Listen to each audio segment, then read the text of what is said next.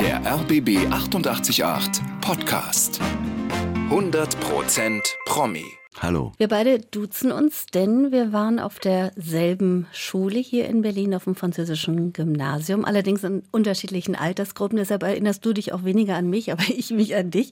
Bist du eigentlich gerne zur Schule gegangen? Ich bin sehr, sehr gerne zur Schule gegangen. Das war auch eine besondere Schule, dieses französische Gymnasium. Das war hier in West-Berlin die Schule für die französischen Soldatenkinder und Diplomatenkinder, die in Ostberlin äh, lebten. Oh, es war sehr aufregend und eine spannende Zeit. Warst du ein guter Schüler? Äh, ich war ein sehr fauler Schüler. Ich habe nur, nur gearbeitet, wenn es sein musste, nur mit Druck. Wenn, wenn, wenn eine Arbeit bevorstand, dann, dann habe ich gepaukt, aber nur, wenn es sein musste. Mhm. Gestern Abend die große Premiere von das Abschiedsdinner. Es gab ja schon ein paar Voraufzeichnungen, aber wie ist es? Bist du trotzdem immer noch aufgeregt vor solchen Premieren? Irrsinnig aufgeregt, klar, klar. Man, äh, pff, man, man hat einfach Angst, bis hin zur Panik, dass alles klappt und dass man sich nicht verspricht oder dass man keinen Hänger hat oder so. Aber gut, das ist immer so und es wird auch so bleiben. Wie äußert sich das bei dir? Wann fängt das an? Das äh, fängt Gott sei Dank äh, äh, relativ spät an. Das bedeutet ja so zwei Stunden vor der Premiere. Und hast du so bestimmte Rituale, die du dann davor machst? Überhaupt keine. Es gibt ja äh, Schauspieler, Kollegen, die sitzen dann da, dürfen überhaupt nicht angesprochen werden. Andere wiederum, die reden die ganze Zeit selber. Wie ist das bei dir? Dir? Das hängt natürlich sehr von der Aufgabe ab. Dieses Stück ist Jetzt ja. in diesem Fall zum Beispiel. In diesem Fall, ich meine, das ist ja ein irrsinnig lustiges Stück. Die Kollegen sind, sind entzückend und wir mögen uns und wir mögen auch die, die Arbeit und die Inszenierung. Also insofern ist das, äh, ist das äh, relativ locker. Also ich bin auf der, auf der einen Seite bin ich panisch und auf der anderen Seite bin ich völlig gelassen. Ist das dann der berühmte erste Schritt auf die Bühne, wo das Lampenfieber von dir fällt? Äh, nein. zuweilen zuweilen äh, schleppe ich auch noch dieses äh, fürchterliche Gefühl noch ein paar Minuten, zehn Minuten, 20 Minuten mit, äh, bis sich das dann... Äh, also es ist unterschiedlich. Es gibt eigentlich keine keine Regel. Gibt Manchmal ja- habe ich den, den Lampenfieber die, die ganze Premiere lang.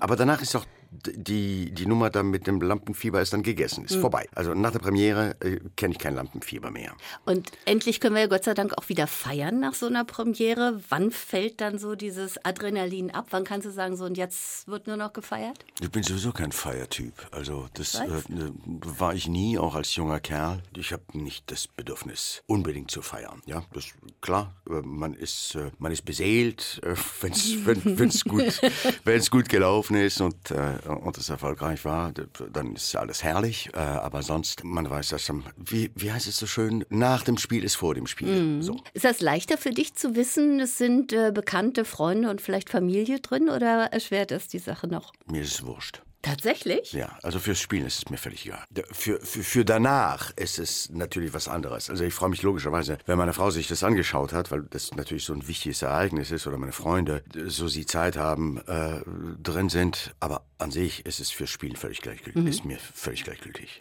Das Abschiedsdinner ist ja so eine ganz besondere Komödie. Nimm uns mal so ein bisschen mit in die Geschichte. Ja, Es ist äh, äh, ein Ehepaar, oh, das ja auch äh, das eine äh, oder andere Problem mit sich rumschleppt. Äh, äh, eines der Probleme, die sie haben, ist, dass sie wahnsinnig wenig Zeit füreinander. Und dann erzählt der Mann seiner Frau, dass ein Freund, der Boris, äh, das so für sich gelöst hat. Der verabschiedet sich von den Freunden, die er eigentlich nicht mehr haben will und nicht mehr mag oder nicht mehr braucht, sich von ihnen verabschiedet. Und zwar in der Weise, dass er sie einlädt, einen Mega-Abend für sie macht, ganz teuren Wein aus dem Geburtsjahr des, des Verbannten, in Anführungszeichen. Dieses Essen ist dann das Abschiedsdinner, ohne dass der Geladene es aber weiß. Ja, und dann, wenn die sich wieder melden, dann äh, geht man nicht ran oder man kann nie mehr, man hat nie mehr Zeit. Und äh, äh, so will er sich von seinem ältesten und besten Freund, beziehungsweise seine Frau ist sehr dafür, äh, also ebenfalls, äh, sich von dem zu verabschieden auf diese äh, zynische Art und Weise. Und dann komme ich dem auf die Spur und äh, also es wird sehr gefühlig, es ist irrsinnig komisch und es ist äh, ein unfassbar intelligentes, schönes Stück über Freundschaft, Liebe, Ehe und das, was uns so miteinander verbindet. Was ist das für ein Typ, den du da spielst? Eine unglaubliche Nervensäge. Also wirklich, ähm, der, der, ist, der ist, spielt sich immer in den Vordergrund. Der, der ist laut, hat nicht so ein richtiges Gefühl für, für die Aura des anderen. Also ein bisschen so ein liebenswürdiger Trampel. Ein bisschen narzisstisch vielleicht auch? Ja, exakt. Ja, ein bisschen sehr sogar. Was hat dich gerade an dieser Rolle gereizt? Äh, mich hat weniger die Rolle gereizt als das Genre. Ich habe äh, noch nie richtiges Boulevard gespielt. Äh, und das wollte ich, wollte ich einfach erfahren, ob ich das kann, ob, ob das was für mich ist. Mhm. Weil das, äh, das ist, äh, Boulevard ist halt sehr musikalisch. Man muss, man muss schnell sein, man darf die Sachen nicht zu sehr ausspielen. Auf der anderen Seite soll es komisch sein. Also man muss schon ein bisschen, man, also zuweilen Butter bei die Fische geben. Äh, so, also dieses Art, diese Art von, von Zutaten, äh, die ein Schauspieler benutzt, äh, einfach neu tarieren und ein anderes Gefühl dafür haben, für diese Mittel. Hm, also das, das so wie man, Timing, wie man, in, wie man ja. im Boulevard spielt, äh, kann man in anderen Stücken nicht spielen und, und umgekehrt. Und das hat mich wahnsinnig gereizt. Und wie fühlt es sich jetzt an für dich? Hm, ich glaube, ich kann's. Du hattest ja vor einiger Zeit, das ist jetzt schon eine Weile her, diesen ziemlich schweren Motorradunfall. Ja. Hat sich da deine Sicht auf das Leben irgendwie verändert? Hast total, total. Also das ist ja, es gibt ja so drei, drei äh, Punkte in meinem Leben, die meine Einstellung gänzlich geändert haben. Das eine ist, vor, keine Ahnung, sieben, acht Jahren, ich weiß es nicht mehr, äh, bin ich auf der Bühne zusammengebrochen. Das war vermutlich die Zeit, in der ich am meisten gearbeitet habe in meinem Leben. Also wirklich ein Riesenprojekt äh, nach dem anderen, quer durch das ganze Land, mit Musikern, Proben, äh, Lesungen, also wirklich alle, alle zwei, drei Tage irgendwas Fettes, anderes, Unterschiedliches. Äh, und dann bin ich mal auf der Bühne zusammengebrochen. Da habe ich gemerkt, puh, irgendwas läuft da nicht rund. Dann gab es diesen fast tödlichen Motorradunfall. Also der hätte tödlich enden können oder müssen äh, eigentlich. Äh, und dann war die Corona-Zeit. Da habe ich einfach, diese drei Sachen waren für mich ganz wichtige äh, Momente in meinem Leben. Ich habe ja das große Glück, dass mir das in einem bestimmten Alter passiert ist. Ja, Also Ende 50 bis jetzt Mitte, äh, Mitte 60, wo man sagen kann, mit Recht, das meiste hat man hinter sich. Ja, Eine Karriere habe ich genug gehabt. Mhm. Was ist das wirklich Bedeutungsvolle in meinem Leben? Und ich bin froh, sagen zu können, dass mein Beruf mitnichten das Bedeutungsvolle in meinem Leben ist, sondern meine Frau. So.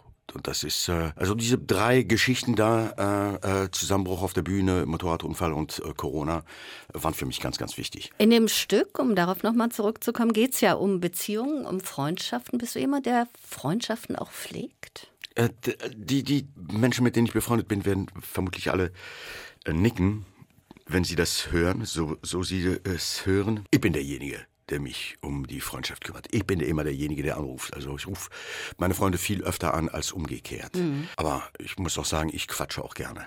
Ich habe ja auch die Telefonitis. Ich bin, ich war so die, die Telekom oder was war das früher? Nee, das war, das war Mannesmann war das wohl, mhm. ne? Früher. Die haben viel Geld äh, an mir verdient in den Anfängen, wo es keine Flatrate gab, weil ich meine Familie einfach, weil ich wahnsinnig gerne Kontakt halte und vermutlich meine Frau würde jetzt sagen, weil ich mich auch wahnsinnig gerne höre. Also ja. ja, es ist relativ ungewöhnlich für Männer, dass sie gerne telefonieren. Also ich kenne nicht einen einzigen. Ja. Hast du noch viele Freunde aus der Schulzeit? So gewachsene Freundschaften? Aus der Schulzeit? Nein. Aber der einzige ist Christian Berkel. Das sind ja jetzt äh, 50 Jahre jetzt fast. Wahnsinn, oder? Die wir befreundet sind, ja. Mhm. Sonst, nein, sonst sind es jüngere Freundschaften. Mhm. Seht ihr euch denn auch öfter? Ja, wir haben ja dank, dank der Technik, wir FaceTime äh, des Öfteren. Also wir, wir ja, wir lieben uns sehr. Hm, wir, also wir sind wirklich Teil, also ohne, es, es ist, also weder er noch äh, ich habe einen riesen Verlust, wenn wir uns zwei Jahre mal nicht sehen oder sprechen. Ja, äh, wenn wir es dann tun, ist, ist es wieder, als wären wir 14. Wir sind ganz, ich glaube, jeder ist für den anderen ein wichtiger Teil des Lebens. Du bist ja in der Nähe von Paris aufgewachsen und erst mit 14 Jahren mit deiner Familie nach Berlin gekommen. Und da hat dir die Stadt gar nicht so besonders gut gefallen. Na, ich fand die Stadt ganz schrecklich. Ich fand die Deutschen auch ganz furchtbar. Das war äh, Anfang der 70er. Das war wie, wie so ein Nachkriegsgefühl war das. Sagt so ein 14-jähriger Pimpf ja. damals. War das so meine Empfindung. Grau, unlustig. Das hat ja überhaupt nichts mit mit dem Deutschland von heute zu tun. Das war ja auch dieser berühmte deutsche Herbst, ja, Jagd auf Terroristen, Springerpresse war das Hetzblatt überhaupt. Es war eine unfassbar körperlich unangenehme Zeit für einen jungen Franzosen, der aus, ja, aus der kleinen, aus einer Kleinstadt bei Paris kam und da war das Leben einfach schön und lustig und bunt und hier war es doch arg klemmig. Hat sich aber sukzessive über die Jahre verändert. Also nicht nur meine Einstellung, man wird ja älter, aber das Land hat sich in Windeseile äh, gewandelt und ist äh, zu einem großartigen oder die Stadt zu einer großartigen Stadt geworden. Also ich bin das wahnsinnig gerne und ich mag das Land. Das hat sich, Gottlob, äh, hat sich das äh, in, in nichts aufgelöst. Du selbst warst ja gerade mitten in der Pubertät, als du kamst. Konntest du überhaupt Deutsch? Ja, ja, klar. Meine Eltern sind ja gebürtige Deutsche. Das heißt, zu Hause wurde Deutsch geredet. Ich zwar nicht, ich habe immer Französisch geantwortet, aber und auch hier in Berlin war das auch so. Ich habe eigentlich zu Hause nur oder die ganze Zeit nur Französisch geredet, aber äh, Deutsch konnte ich. Ihr habt in Wilmersdorf. Aber ich habe ich hab, ich hab, ich hab dann so gesprochen. Ich, ich habe äh, sehr sehr dollen äh, Akzent gehabt. Das ist ja auch très charmant.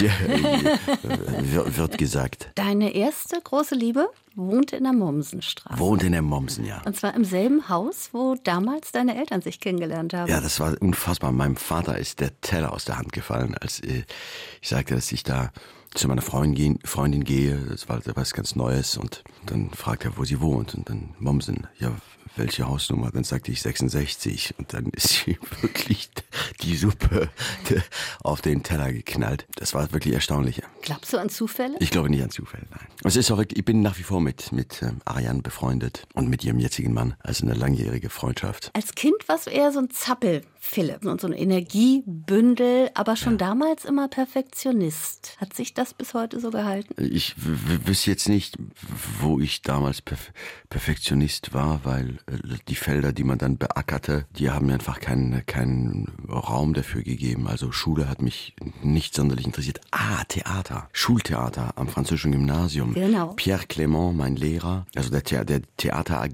geleitet hat. Und zwar ganz großartig. Aber wirklich unfassbar beseelt. Ja. Da war ich schon sehr äh, perfektionistisch, das, das stimmt. Also die Sachen, die mich wirklich faszinieren, das, das, ich mag gerne, dass sie sehr, dass sie ordentlich gemacht sind. Ich mag gerne, dass man die richtige geistige Haltung an den Tag legt und nicht, naja, wenn, wenn, wenn man das Glück hat und man darf Theater spielen, dann muss man das auch pflegen und nicht so tun, als würde es einem zustehen. Man muss ja auch was dafür leisten oder was zurückgeben. Mhm. Und Schultheater ist überhaupt ein ganz gutes Stichwort, denn da standst du ja auf der Bühne gemeinsam mit Christian Bergel. Richtig. Ganz großartige Inszenierungen, auch schon Les Jours Heureux, wie die Stücke alle hießen. Das hast du gesehen? Ja, selbstverständlich haben wir alle cool. gesehen. Das ist ja herrlich. Das ist herrlich. Ja, es war eine, eine, eine großartige Zeit, weil äh, wir waren beide, Christian und ich, das kann man ja sagen, wir waren da die, die, die, die kleinen Theaterstars und er noch besser als ich, äh, weil er noch ehrgeiziger und, und viel zielstrebiger, zu dem Zeitpunkt wollte er schon Schauspieler sein oder mit 17 war er bereits ja. ausgebildeter Schauspieler und bei mir war das ja nur spielerisch, aber es war eine ganz, ganz, ganz, ganz wichtige Zeit. Habt ihr beide eigentlich seitdem irgendwann mal wieder zusammen gedreht oder auf der Bühne gestanden? Wir haben, ich glaube nicht, ich glaube nicht. Nein. So, und nach dem Abi bist du trotzdem nicht direkt Schauspieler geworden, sondern erstmal ins KDW als Herrenausstatter. Wie kam es denn dazu? Mein Vater hatte äh, äh, als Verkäufer in der, in der Obst- und Gemüseabteilung gearbeitet und ich eigentlich von meinem Gefühl her äh, habe ich immer im KDW gearbeitet. Also ich habe keine, keine Ferien ausgelassen, ohne dort zu arbeiten. Dann war es klar, äh, nach der Schule, ja, ich muss erstmal anfangen, irgendwas was zu machen, Geld zu verdienen. Was ich wollte nicht, studieren war überhaupt nicht mein Ding. Erstmal, als ich da anfing, ja stimmt, ich bin ja erstmal durch, äh, durch das Abi äh, durchgerasselt. Das wollte ich jetzt eigentlich weglassen, aber nein, wenn du selber erzählen nein, möchtest. Das ist ja. so, wieso? Und, und dann musste ich ja die, irgendwas mit meinem Leben machen. Und dann dachte ich, gut, ich werde ja, ich stehe eh auf Kaufleute. Ich wollte eigentlich immer Kaufmann werden. Also gehe ich mal ins KDW. Und dann kam die, dieses Angebot äh, über Christian äh, Berkel, äh, eine Rolle zu, zu spielen. Und dann, dann lief mein, mein, mein Weg anders. Da warst du 19? Ja, ich war 19. Und dann ging es ja im Grunde genommen immer so in Folge auch ganz gut weiter. Oder gab es da mal so einen Moment, wo du dachtest, Mensch, vielleicht hätte ich doch lieber Herrenausstatter bleiben sollen?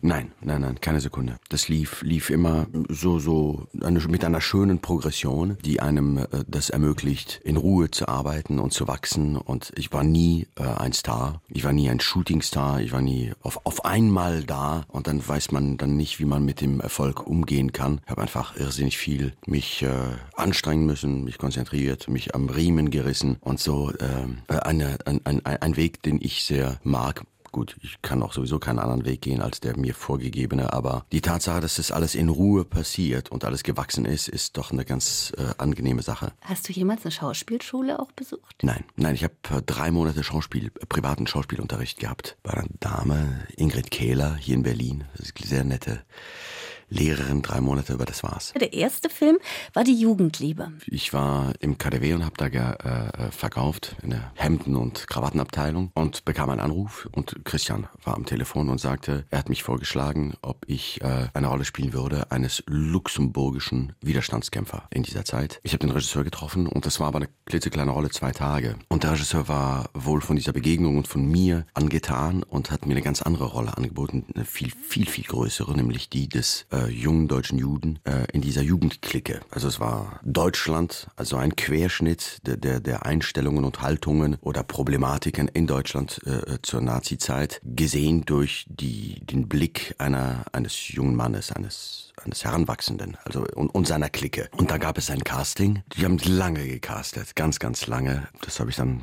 gemacht und habe es wieder erwarten dann bekommen. Mhm. Und ein Jahr später kam dann der Kinofilm David. Das ja. ja auch eine, ein immenses Angebot war eigentlich dafür, dass du das ja nicht gelernt, nicht habe, gelernt ja, hattest. Ja, ja. Wie haben denn da so die Kollegen reagiert oder auch die Regisseure? Ich glaube, ich war, ich hatte, glaube ich, den Charme erfunden. Also ich war ein, ein Ausbund an, an Fröhlichkeit, Zuversicht, Kindlichkeit.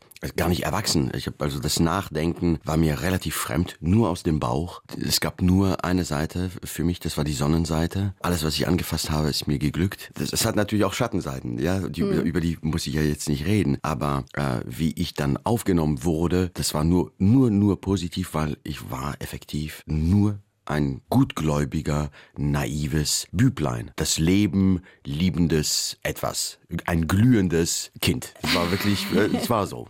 Konntest du dir einiges davon bis heute erhalten? Also, dass du so aus dem Bauch heraus entscheiden kannst? Oder setzt da dann doch oft der Kopf dazu ein? Äh, ich bin nach wie vor ein großer Instinktmensch. Für mich sind die Entscheidungen, die ich treffe, nachhaltig. Das waren sie ja früher nicht. Hm. Also ich sehe jemanden und arbeite mit jemandem und weiß ich, okay, das wird ja, äh, es wird einen Weg geben, der Jahre dauern wird. Äh, sei es auf, was weiß ich, mit diesem Theater, mit dem Intendanten. Man trifft Entscheidungen und die sind, die begleiten einen viele Jahre. Sie ruhen immer auf Instinkt, auf das Gefühl, das ist jetzt gut, das ist richtig. Also wie wichtiger als erfolgversprechend ist mir das Gefühl, dass es im Moment das Richtige ist. Du hast nach dem ja, Kinofilm David ähm, im Grunde genommen ja dann auch gleich Theater gespielt. Du hast Kabarett gemacht, auch im KDW. Das schrieb sich allerdings anders, war natürlich auch was ganz anderes.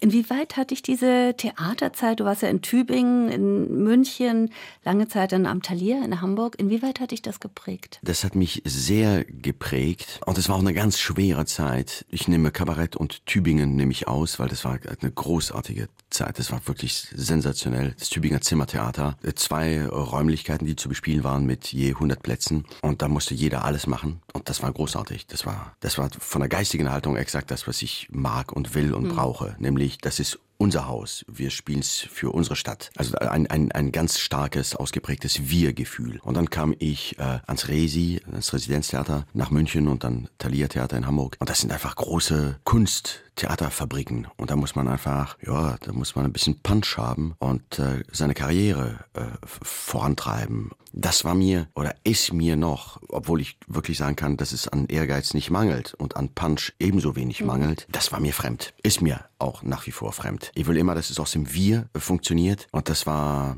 das war keine keine gute Zeit. Und da habe ich gemerkt, ich muss, mein Weg muss anders laufen. Ich muss übers Fernsehen, ich muss über Popularität, über ein Standing wieder zurück zum Theater. Und das habe ich dann gemacht. Also das war eine klare, es war die erste wichtige Karriereentscheidung, so eine bewusste Entscheidung meines Lebens. Mhm.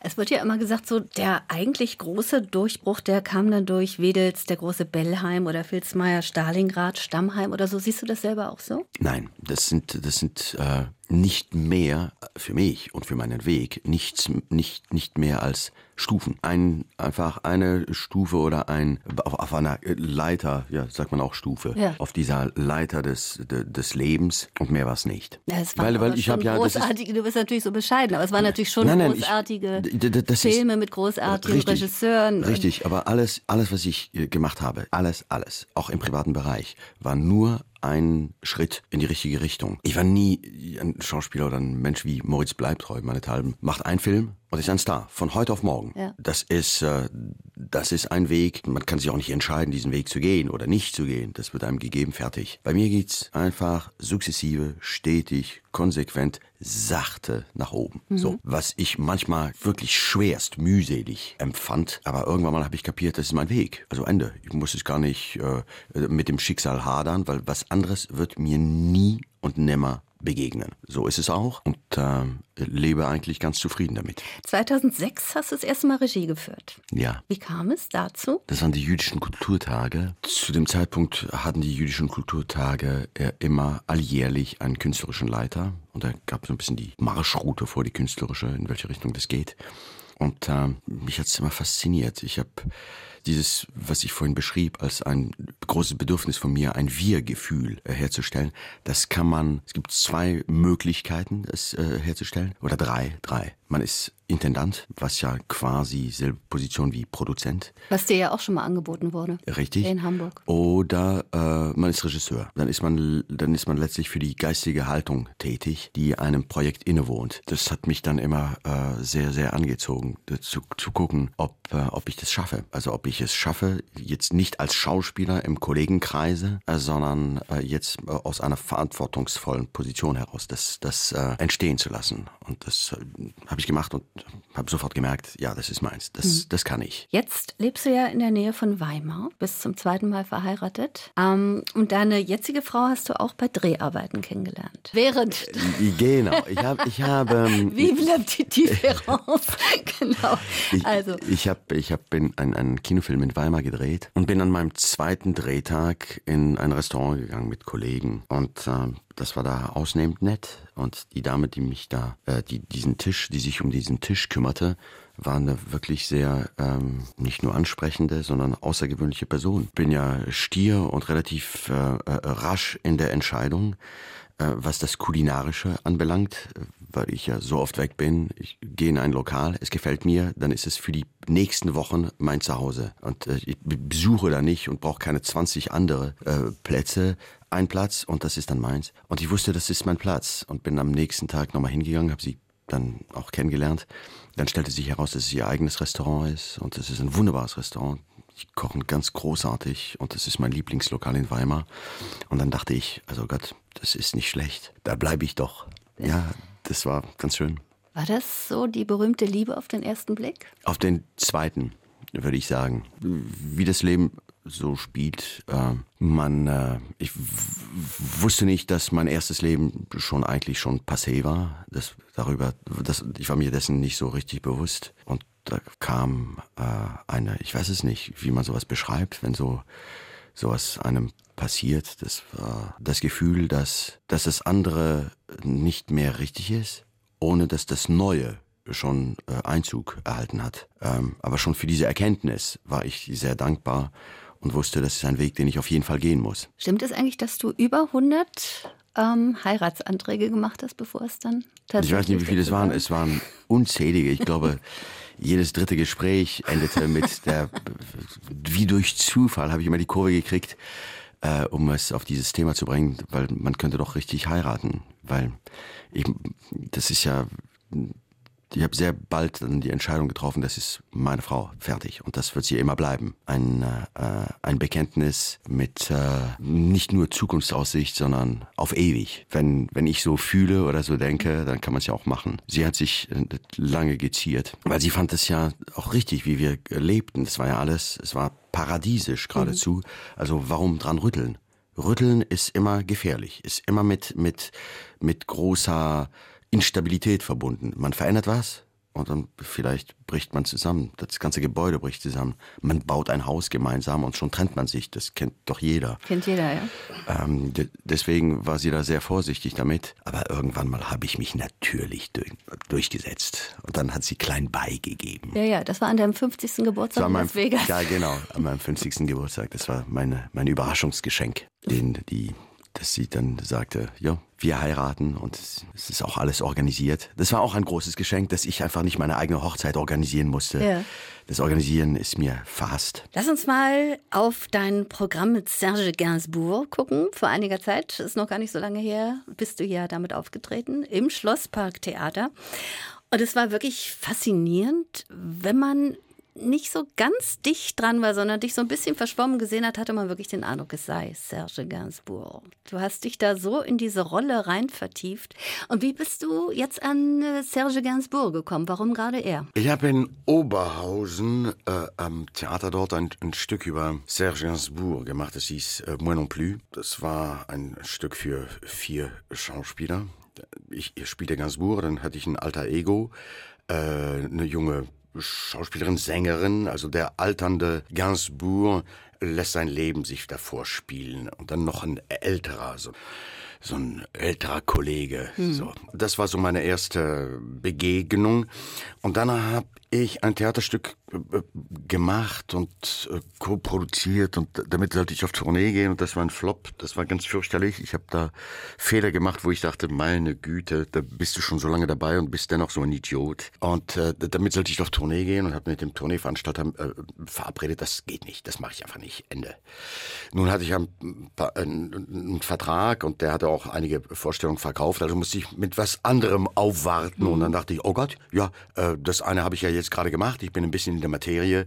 Äh, dann mache ich eben ein, äh, ein Amt über Serge Gainsbourg, also aus der Not geboren. Ja, und dann habe ich mich da wirklich da rein vertieft. Und man muss äh, äh eine künstlerische Entscheidung treffen. Und meine künstlerische Entscheidung war letztlich sein, sein körperlicher Verfall. Ab seiner Unfähigkeit, er konnte ja also teilweise gar nicht mehr gerade geradeaus laufen, so auf der Bühne. Natürlich hat er auch viel, viel getrunken und das war also letztlich war das meine Herangehensweise. Und dann ähm, ist, glaube ich, äh, jeder erkennt, das ist, glaube ich, das Dankbare an, an, an sowas. Jeder erkennt nicht nur Gainsbourg, sondern jeder erkennt auch sich selbst ein Stück weit. Mhm. So, das war meine Entscheidung. Und wenn wir schon mal das, den Blick so aufs nächste Jahr werfen, hast du da schon spruchreife Projekte? Ja, ich werde Ende Januar werde ich in Wien sein an der Volksoper und werde äh, den Tefje spielen in Anatevka. Das ist eine Inszenierung, die läuft seit Jahren sehr erfolgreich. Und ich glaube, äh, ich bin mir nicht sicher, aber ich glaube, dass die das total, also das, die Wiederaufnahme, das, also alles bleibt Bühnenbild, glaube ich, aber sie machen das mit dem ganz neuen Cast und ich darf mich da auch äh, im Musical ausprobieren. Spannend. Total spannend. Ich freue mich sehr drauf. Dominik, danke, dass du da warst. Jetzt erstmal toi toi toi für dieses tolle neue Stück. Abschiedsdinner im Schlossparktheater. Ganz lieb. Bis zum nächsten Mal. Ja, ich freue mich drauf. Bis dann. Ciao.